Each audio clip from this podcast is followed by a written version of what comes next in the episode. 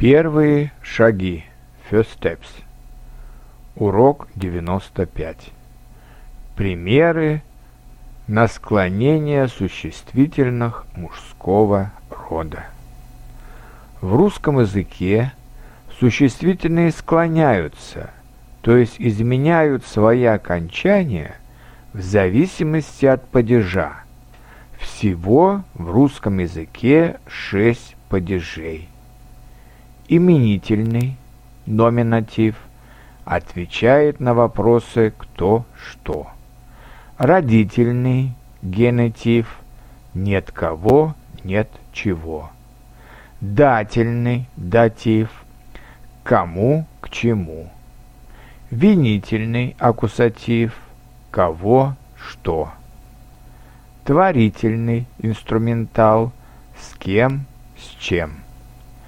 Предложный препозитив в ком, о ком, о чем. Вот примеры предложений с существительными мужского рода в различных падежах. Это мой брат. Кто? Именительный падеж. У меня нет брата, нет кого. Родительный падеж. Скажи это брату. Кому? Дательный падеж. Я люблю брата. Кого? Винительный падеж. Он говорит с братом. С кем? Творительный падеж.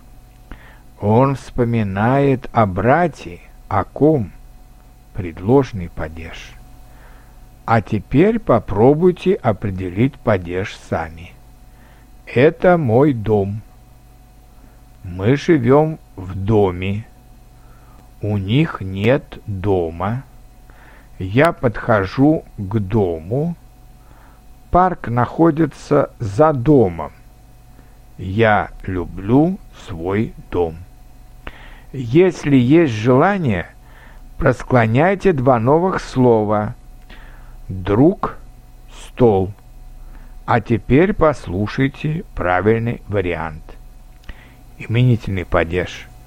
Кто, что, друг, стол. Родительный падеж. Нет кого, чего, друга, стола.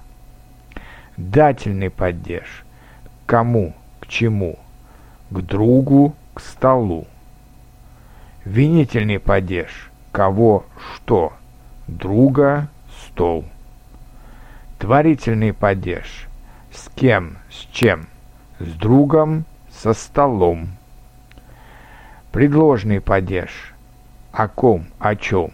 О друге, о столе.